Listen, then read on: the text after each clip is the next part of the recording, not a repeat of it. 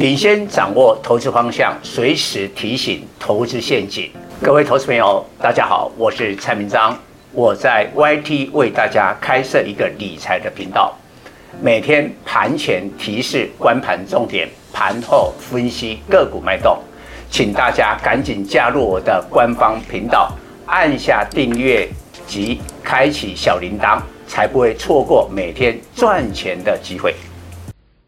各位粉丝朋友，大家好，我是陈章，现在是礼拜二盘后的分析。简单的来做一个结论，我认为台北股市短期最后的低点还没到，因为今天晚上联总会的主席鲍威尔有重要的谈话，所以外资比较谨慎，延续昨天礼拜一的卖超，今天礼拜又卖了三十几亿。所以大盘只有小涨八点，但是呢，这次假如有低点的话，我认为是一个很好的进场点。对散户来说，看到了一月份外资强力的买超两千亿，创下史上单月最大的买超记录，但是代表散户的融资余额或者大盘的成交量，并没有太大的进展。在农历年封关之前，融资余额还降到了一千五百亿出头，疫情以来的新低。从最低点一二六二九，已经这一波涨了将近三千点，但是散户毫不心动。为什么？我觉得散户呢有一个心结。去年台北股市的大跌，让散户普遍的受伤。当然，你假如是我长期的粉丝的话。我去年很早就告诉大家风险，避避开了这一些重挫的，尤其在半导体的电子股了。但是毕竟一般的散户去年受伤很重，所以呢，大盘涨，他毫不心动。那这一次看到了外资啊买超了两千亿之后，很多的全职股，台积电、联电都拉了起来，所以呢，现在散户呢。蠢蠢欲动。昨天礼拜一呢，好不容易一天跌了两百点，结果代表散户的筹码融资余额一天增加十四亿，代表散户的热情恢复了。所以这个盘会跌不下去。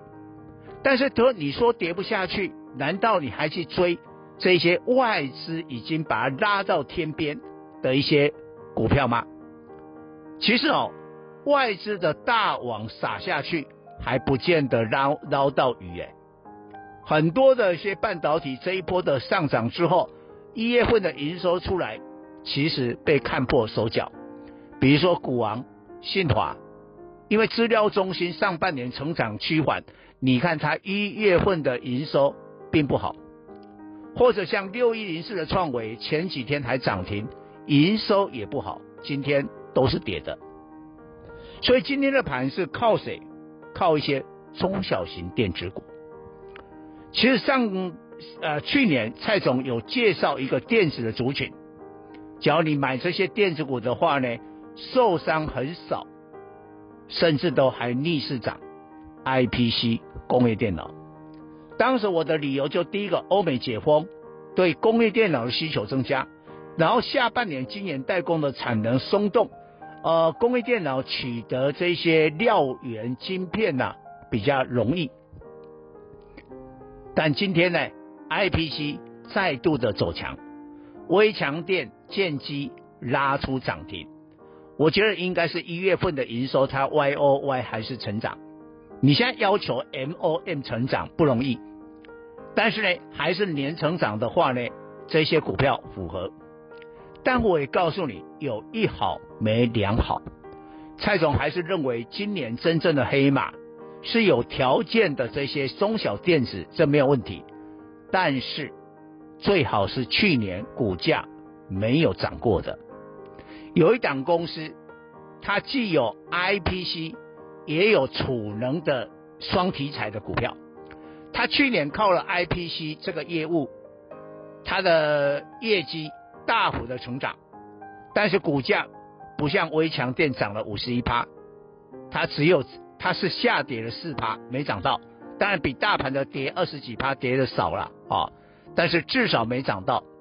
但是今年它业绩的成长，而且它一月份的营收在 Y O Y 的部分成长了三十五趴，比这个微强电今天涨停的微强电的成长八趴还来得强。这样的股票才是真正的黑马。以上报告。本公司与所推荐分析之个别有价证券无不当之财务利益关系。本节目资料仅供参考，投资人应独立判断、审慎评估并自负投资风险。